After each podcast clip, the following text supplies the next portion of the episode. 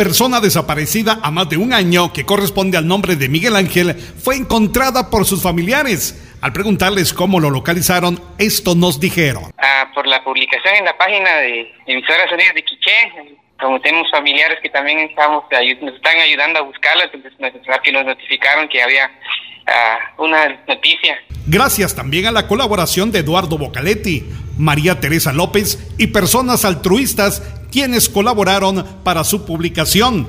También afirmaron que sus papás se encuentran emocionados de volverlo a ver.